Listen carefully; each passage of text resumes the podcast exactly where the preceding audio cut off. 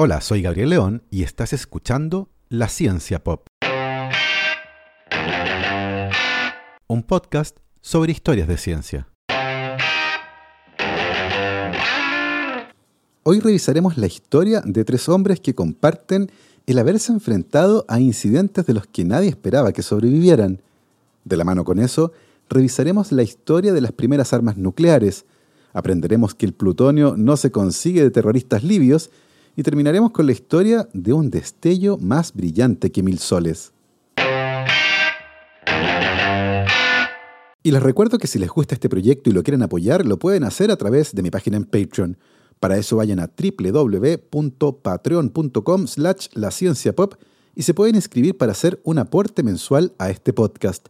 Agradezco como siempre los aportes de Manuel Morales, Fernando Rode, la familia Helfman von de Sauer, Giuseppe Carufo, Nicolás Martínez, Felipe Mazanes, Nicolás Cabello, Sandra González, Sebastián Umaña, Diego Torres, Eugenio Grasset, Carolina Valle, Berurín Illeco, Cristóbal Moene, la familia Serpa Rebolledo, Juan Berlinger, Pablo y Milesita Villalobos, José Tanús, Ana María Alarcón, Rosario Calderón, Michael Cavalar, Pedro Castillo, Adrián Cataldo, Matute y Consu, Candelaria Pimentel, Florencia García, el EC Podcast, Keiichi Minamoto, José Luis Ulloa, Dania Sepúlveda, Alex Gutiérrez, Amanda Larraín, Cecilia Araya, Marcela Martínez, Mariela Barriga, Mauricio Silva, la familia Yuri Martínez, Bernardo Polak, Marian Negrón, Patricia Guzmán, Baltasar Domínguez, la familia Cuyenqueirolo, Alejandra Díaz, Gabriel Ugalde, Fernando Araya, Juan Salvador Gajardo, la familia de la Cruz Morales, José Manuel Viveros y Michelle Baró.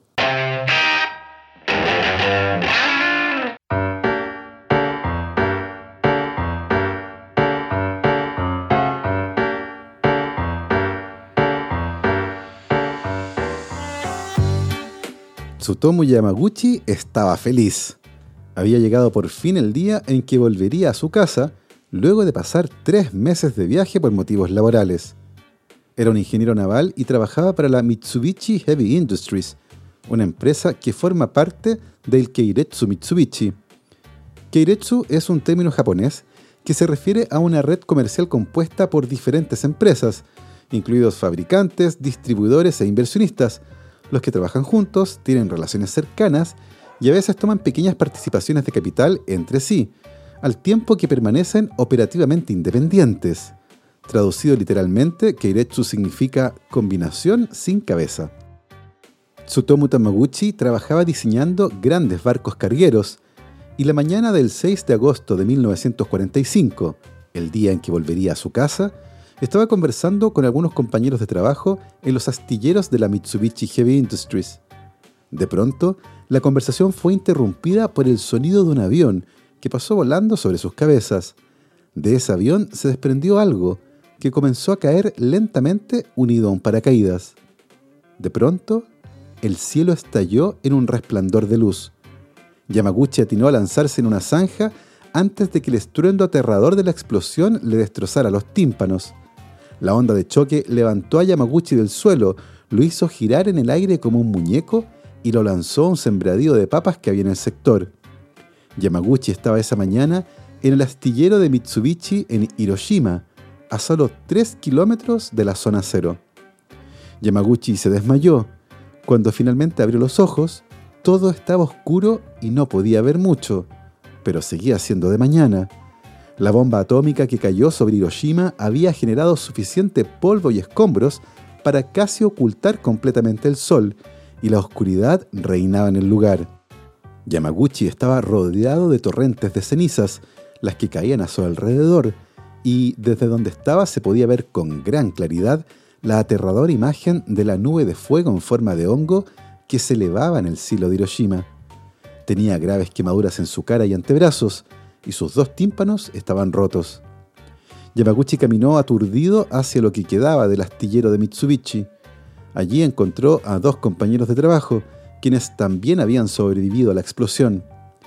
Después de pasar una noche en un refugio antiaéreo, los hombres se despertaron el 7 de agosto y se fueron caminando hacia la estación de trenes, ya que habían oído que, de alguna manera, todavía estaba funcionando.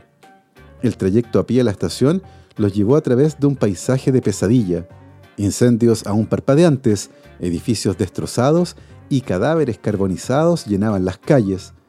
Muchos de los puentes de la ciudad se habían convertido en restos retorcidos y en un punto se vieron forzados a cruzar nadando un río entre los cadáveres que flotaban en el agua.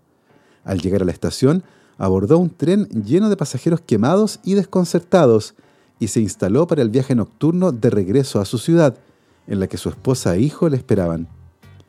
Mientras Yamaguchi estaba en el tren, el mundo entero dirigió su atención hacia Hiroshima. Dieciséis horas después de la explosión, el presidente Harry Truman dio un discurso que reveló la existencia de la bomba atómica por primera vez. Un bombardero B-29 llamado Enola Gay había despegado desde una isla en el Pacífico y voló unos 2.500 kilómetros antes de lanzar sobre Hiroshima una bomba conocida como Little Boy. La explosión mató inmediatamente a unas 80.000 personas y decenas de miles más perecerían en las semanas siguientes. Truman advirtió en su declaración que si Japón no se rendía, podrían esperar otro ataque. Luego de un viaje infernal, la mañana del 8 de agosto, Yamaguchi llegó a su destino. Con gran esfuerzo fue al hospital y fue atendido por un médico que había sido su compañero en el colegio, pero las quemaduras en la cara de Yamaguchi eran tan graves que el hombre no lo reconoció al principio, tampoco su familia. Cuando regresó a su casa después de pasar por el hospital, afiebrado y envuelto en vendas, su madre lo acusó de ser un fantasma. A pesar de su estado de salud, Yamaguchi se arrastró de la cama en la mañana del 9 de agosto y se presentó a trabajar en la oficina de Mitsubishi. Alrededor de las 11 de la mañana, se encontró en una reunión con el director de la compañía, que le exigió un informe completo sobre lo que había pasado en Hiroshima. El ingeniero relató los eventos ocurridos el 6 de agosto, la luz cegadora, el estruendo ensordecedor y la destrucción apocalíptica, pero su superior lo acusó de estar loco. ¿Cómo podría una sola bomba destruir una ciudad entera? Yamaguchi estaba tratando de explicar lo que había vivido solo tres días antes, cuando de pronto el paisaje exterior explotó repentinamente con otro destello blanco iridescente y cayó al suelo pocos segundos antes de que la onda expansiva rompiera las ventanas de la oficina y los escombros entraran a toda velocidad. Porque claro, Yamaguchi vivía en Nagasaki. La bomba atómica que golpeó Nagasaki fue aún más poderosa que la lanzada sobre Hiroshima, pero como Yamaguchi se enteraría más tarde, las montañas que rodeaban a la ciudad y una escalera reforzada en el edificio en el que se encontraba se habían combinado para amortiguar la explosión. Por segunda vez en tres días, había tenido la desgracia de estar a unos 3 kilómetros de una explosión nuclear. Y por segunda vez, había tenido la suerte de sobrevivir. Después de huir de lo que quedaba del edificio de Mitsubishi, Yamaguchi corrió a través de una ciudad devastada por la bomba, buscando a su esposa e hijo. Temió lo peor cuando vio que su casa había sido reducida a escombros, pero pronto descubrió que ambos habían sufrido solo heridas superficiales.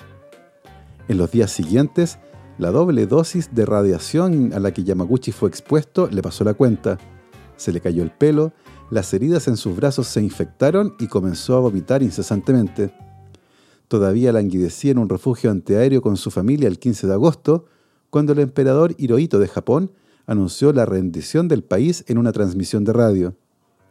A diferencia de muchas de las víctimas de la exposición a la radiación, y a pesar de haber sido víctima de los bombardeos de Hiroshima y Nagasaki, Yamaguchi se recuperó lentamente y pudo vivir una vida relativamente normal. Trabajó como traductor para las Fuerzas Armadas de los Estados Unidos durante su ocupación de Japón y más tarde enseñó en una escuela antes de reanudar su carrera como ingeniero en Mitsubishi. Él y su esposa incluso tuvieron dos hijos más en la década de 1950. Yamaguchi intentó superar los horribles recuerdos de Hiroshima y Nagasaki escribiendo poesía, pero evitó discutir sus experiencias públicamente hasta el año 2000, cuando publicó sus memorias y se convirtió en una figura central de la discusión sobre el desarme nuclear. Tsutomu Yagamuchi no fue la única persona que sobrevivió a dos explosiones atómicas, pero sí fue la única reconocida oficialmente por el gobierno japonés como un Niyu Ibakuya, o persona dos veces bombardeada, reconocimiento que se le otorgó el año 2010, cuando tenía 93 años y solo un año antes de morir. A pesar de haber estado expuesto a dos bombas atómicas, algo que ha hecho que sea conocido como el hombre con más mala suerte del mundo, Yamaguchi no sufrió de los efectos más dramáticos de la exposición a la radioactividad, lo que paradójicamente también lo convierte en un hombre afortunado. Uno que sobrevivió a una de las experiencias más peligrosas que se podrían tener. Y no está solo, porque la historia de Yamaguchi, por esas cosas del destino, está unida a las de otros dos hombres que también se enfrentaron a situaciones límite y que de manera sorprendente sobrevivieron casi sin secuelas. La primera de esas historias se conecta con la de Yamaguchi a través del plutonio. El plutonio es un elemento radiactivo fisionable y durante el proyecto Manhattan, ese que buscaba desarrollar armas nucleares en Estados Unidos durante la Segunda Guerra Mundial, se descubrió que era el que tenía la menor masa crítica, lo que básicamente quiere decir que se requería una pequeña cantidad de masa de plutonio para generar una reacción de fisión nuclear sostenida, y por lo tanto era útil para el desarrollo de una bomba. En esa bomba, una detonación convencional muy bien coordinada en el exterior comprimía una masa de plutonio que se encontraba en el centro, la que además era activada con un flujo de neutrones. Eso hacía que los núcleos inestables del plutonio se fisionaran, generando dos o más núcleos más pequeños y, claro, liberando en el proceso una gran cantidad de energía. Sin embargo, el plutonio necesario para armar una bomba nuclear es prácticamente inexistente en la naturaleza, y eso representaba un gran problema, uno que fue resuelto con la fabricación de reactores nucleares en los que se utilizaba uranio como materia prima para fabricar plutonio fisionable. Y claro, la producción de plutonio en cantidades suficientes como para fabricar una bomba fue uno de los objetivos más importantes del proyecto Manhattan. El 16 de julio de 1945, el gobierno de Estados Unidos detonó la primera arma nuclear de la historia en el desierto de Nuevo México, en una operación secreta llamada Trinity.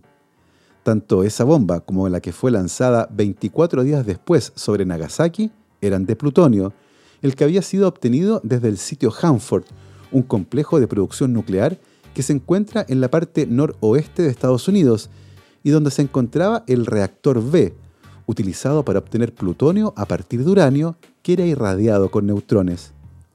El complejo Hanford siguió operando durante la Guerra Fría, pero actualmente se encuentra no operativo y sometido a operaciones de limpieza. De todo el recinto, que tiene niveles variables de contaminación radiactiva, hay una sala en particular en la que nadie se había atrevido a entrar durante décadas, una en la que se realizaban los pasos finales en la obtención del plutonio y el rescate de un subproducto del proceso, el americio. El americio es un elemento radiactivo sintético que es producido durante el proceso para la obtención de plutonio. Tiene varios usos, probablemente el más conocido sea como parte de los detectores de humo que funcionan con cámara de ionización. En esos detectores, una pequeña cantidad de americio emite radiación que es capaz de ionizar el aire, produciendo partículas con carga negativa y positiva, lo que genera una corriente muy baja pero estable. Si entra humo en esa cámara, las partículas de humo interrumpirán la corriente, lo que es detectado por el sistema y se dispara la alarma. El 30 de agosto de 1976, a las 3 de la mañana, Harold McCluskey estaba retomando su trabajo en la sala de recuperación de americio. Durante los cinco meses anteriores, los trabajadores de la planta habían estado en huelga y lentamente se estaban retomando las actividades que habían quedado suspendidas. En el caso de McCloskey, le tocó trabajar en el sistema de separación del americio, una gran columna rellena de resina y que tenía además 150 kilogramos de material radioactivo. Luego de esos meses, la columna estaba completamente obstruida, así que McCloskey agregó una gran cantidad de ácido nítrico para destrabarla. Ahí comenzó su tragedia. El ácido nítrico reaccionó violentamente con la resina en la columna plástica y se acumuló gas caliente dentro de ella. Segundos después comenzó a salir humo de color café y luego la columna explotó violentamente. Fragmentos de vidrio, ácido nítrico y americio bañaron la cara de McCloskey, quien resultó con heridas de diversa gravedad y que además se expuso a la cantidad más alta de radiación derivada de americio que alguna vez haya recibido alguien. Su cuerpo, ahora cubierto de sangre y fragmentos de metal y vidrio, fue llevado al centro de descontaminación, donde permaneció aislado tras muros de concreto y acero. De manera sorprendente, McCloskey no murió, pero a nadie se le permitió acercarse a él por temor a la radiación que todavía emitía. Cegado y con la audición dañada por la explosión, McCloskey pasó las siguientes tres semanas en la unidad de aislamiento, sin contacto con nadie que no fuera parte del personal médico, mientras era monitoreado de manera permanente por enfermeras que llevaban ropa protectora especial. Durante ese periodo de tiempo, los médicos le inyectaron unas 600 dosis de sales de zinc, las que servían para atrapar y eliminar de su cuerpo al americio. Finalmente, se autorizó que su familia lo visitara, pero debía mantenerse a una distancia de al menos 10 metros de él, que todavía exhalaba americio radiactivo con cada respiración. Cuando la radiactividad en su cuerpo finalmente había disminuido un 80%, y después de cinco meses en el centro de aislamiento, a McCloskey se le permitió irse a su casa había sobrevivido a uno de los accidentes radioactivos más graves de la historia y su cuerpo lo había resistido bien. Sin embargo, ser dado de alta fue el comienzo de otro calvario, uno asociado al nombre que le puso la prensa, The Atomic Man, el hombre atómico. El hombre atómico puede sonar como inspiración para una revista de cómics, pero en la vida real para McCloskey era sinónimo de exclusión social. Sus amigos dejaron de visitarlo por temor a su cuerpo radioactivo y la comunidad de la iglesia local a la que asistía le pidió que dejara de hacerlo. Para cortarse el pelo nunca iba dos veces a la misma peluquería para no dañar la reputación del negocio. Finalmente murió más de una década después por causas aparentemente no relacionadas con la radiación, lo que dejó perplejos a los médicos. Los efectos nocivos de elementos como el plutonio o el americio se vinculan con lo que se conoce como radiación ionizante, un tipo de radiación que daña a las moléculas y destruye los tejidos. Las partículas alfa, por ejemplo, son partículas con carga positiva formada por dos protones y dos neutrones derivados del núcleo de un átomo radioactivo. Las partículas alfa provienen de la desintegración de los elementos radiactivos más pesados, como el uranio, el radio y el polonio, pero a pesar de que se trata de partículas de alta energía, son tan pesadas que consumen esa energía en distancias cortas, y por lo tanto no llega muy lejos. Eso quiere decir que el efecto para la salud derivado de la exposición a las partículas alfa depende en gran medida de cómo se expone a él una persona. Las partículas alfa carecen de la energía suficiente para penetrar incluso en la capa más externa de la piel, por lo que la exposición al exterior del cuerpo no es de gran preocupación. Dentro del cuerpo, sin embargo, puede ser extremadamente dañina, si un elemento que emite partículas alfa es inhalado, tragado o si entra al cuerpo a través de una herida, las partículas alfa pueden ser tremendamente destructivas, dañando extensivamente el ADN y matando a las células rápidamente. Otro tipo de partículas que emiten los materiales radioactivos son las llamadas partículas beta, que son más pequeñas y que pueden viajar más lejos que las partículas alfa, aunque pueden ser fácilmente detenidas por una delgada hoja de aluminio o una pantalla de acrílico, por lo que su potencial para causar daño es menor. Y finalmente tenemos a los rayos gamma, de altísima energía y sin masa, los que además pueden penetrar fácilmente la piel o la ropa. Los rayos gamma tienen de hecho tanto poder de penetración que se pueden requerir varios centímetros de materiales como plomo o concreto para detenerlos. Los rayos gamma pueden pasar completamente a través del cuerpo humano y a medida que pasan pueden causar ionizaciones que dañan el tejido y el ADN. El tratamiento que Harold McCloskey recibió fue muy efectivo, previniendo todo este tipo de daños. Desde la fecha del accidente, la sala McCloskey, como se le conoce ahora, ha permanecido cerrada y casi nadie había entrado ahí. Cuando el complejo Hanford comenzó a ser desmantelado, la sala McCloskey tuvo que ser limpiada en profundidad para seguir con las labores de demolición. Hoy, Hanford es el sitio nuclear más contaminado de los Estados Unidos y el foco del mayor esfuerzo de limpieza de la nación y lugar de nacimiento del verdadero hombre atómico, que, tal como Yamaguchi, se expuso a una enorme dosis de radiación y sobrevivió para contarlo. El proyecto Manhattan impulsó varias líneas de investigación en física de partículas y a mediados del siglo pasado, la idea de estudiar la naturaleza de la materia haciendo chocar partículas a alta velocidad fue el inicio de una revolución gigantesca que, entre otras cosas, vio nacer a un tipo de instrumento científico de dimensiones gigantescas, los aceleradores de partículas. Si bien el concepto de acelerador de partículas y los primeros dispositivos para conseguirlo aparecen hacia el final de la primera mitad del siglo XX, es durante la Guerra Fría que estas instalaciones se comienzan a masificar. Un acelerador de partículas es una instalación en la que se utiliza un campo electromagnético para acelerar partículas con carga, como los protones, formando un haz de partículas cargadas que se mueven a velocidades cercanas a las de la luz. Hoy el acelerador de partículas más grande del mundo es el LHC, el Large Hadron Collider, cuya estructura principal es un túnel circular de 27 kilómetros de circunferencia y que se encuentra en la frontera de Francia y Austria. Es un instrumento de la familia de los sincrotrones, un tipo de acelerador en el que la potencia del campo magnético que mueve las partículas aumenta en el tiempo y está sincronizado con el aumento en la energía cinética de las partículas que están siendo aceleradas, de ahí el nombre. Y si hoy el LHC es el rey entre los aceleradores de partículas, en la década de los 60 era uno que se llamaba U-70 y que fue construido en la Unión Soviética, un sincrotrón que era el más potente acelerador de partículas del mundo y que de hecho sigue siendo el más potente actualmente en Rusia. La construcción del U-70 atrajo la atención de muchos científicos soviéticos interesados en la física de partículas, también llamada física de altas energías.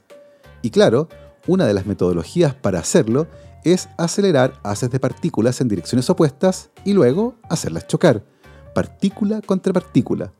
Los escombros de esos choques son muy valiosos para entender la naturaleza de la materia y la energía. El 13 de julio de 1978, el estudiante de doctorado en física Anatoly Bugorsky se encontraba resolviendo un problema con uno de los detectores del sincrotrón U-70.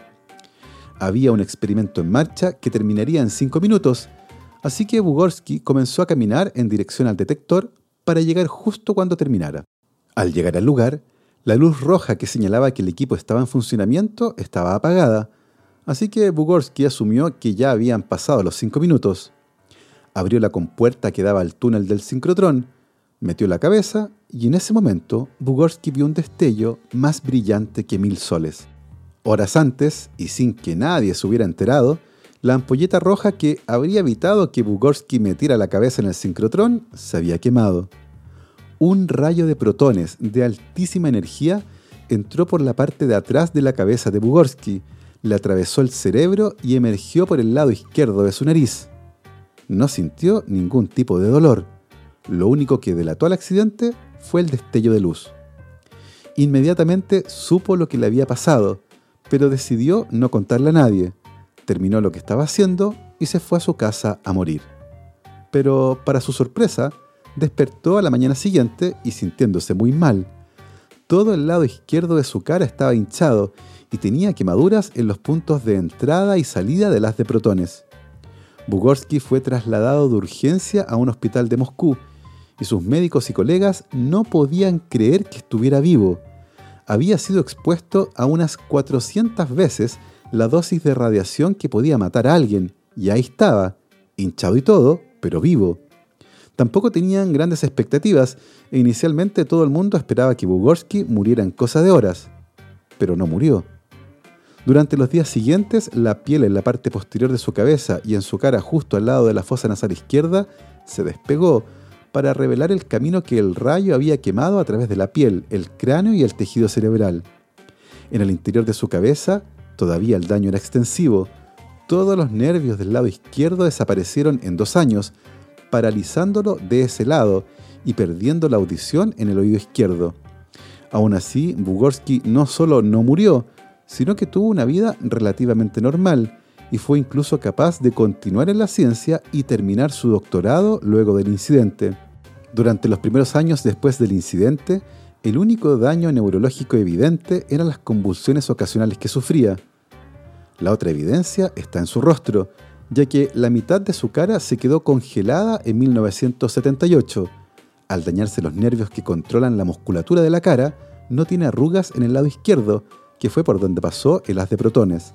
Así, cuando se concentra, arruga solo la mitad de la frente.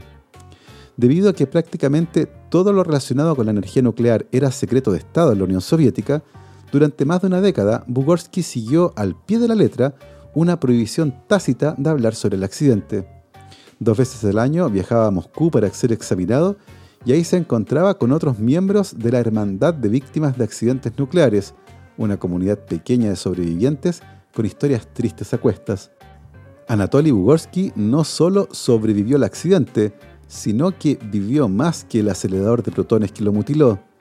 La desintegración de la Unión Soviética y los cambios económicos en el país agotaron los recursos financieros que el gobierno ponía para el funcionamiento del sincrotrón y el proyecto finalmente se detuvo y fue abandonado. Bugorsky todavía vive en la misma ciudad donde tuvo el accidente y actualmente lucha por pagar sus medicamentos para la epilepsia, ya que la ciudad recortó el presupuesto al instituto y a su antiguo lugar de trabajo, afectando severamente sus ingresos. Actualmente Anatoly Bugorsky tiene 79 años y en 1996 solicitó el estatus de discapacitado para poder costear sus medicamentos, pero lamentablemente su solicitud fue rechazada. Las historias de Yamaguchi, McCloskey y Bugorsky son sorprendentes y nos sirven para conversar, por ejemplo, sobre el proyecto Manhattan, el desarrollo de armas nucleares y el funcionamiento de los sincrotrones. Tres historias con un desenlace muy poco probable. Y así hemos llegado al final del episodio de hoy. Espero que lo hayan disfrutado. La Ciencia Pop es un podcast escrito y producido en su totalidad por este humilde servidor, un trabajo que no sería posible sin el apoyo de mis queridos patrons. Sebastián Toledo, Andrés Altamirano, Alberto Montt y Laura, Claudia D'Alenson, Diego Molina, Macarena Vergara, Pedro Maldonado, Hernán y Lucas Castillo, Sandra Galás, Ana Lucía Luna, Cristian Subiabre, Romina Mationi, Simón Castillo Riedemann, Diego Socias, Luciano Cisterna, Ricardo Yáñez, Fernando Montenegro, Matías van der Straten, Francisco Soto, la familia Flores Noguer, Leonor Echeverría, Sergio Espinosa, Rafaela Hidalgo, Marcela Martínez, Cristóbal Orellana, Diego Riquelme, Gastón Bravo Arrepol, Ignacio Rojas Santelices, Julieta Cortés Espinosa, Cazuela Gallardo, Constanza Jabal, Florencia Castañeda, Diego Caro, Bernardo Arevalo, Claudio Oyarzo y Toña, Sebastián Beche, Cirilo Fede y Pola, Uri Martinich, Ailén y Félix Azócar, Sergio Ibáñez, David Pelao Pérez, Claudia Torres, La Cervecería Intrinsecal, Alberto Pozo, Francisca Gutiérrez y Francisco, Robinson Esparza, José Vallejos y Aleosha Basáez. Nosotros, por supuesto, nos escuchamos la próxima semana. Que esté muy bien.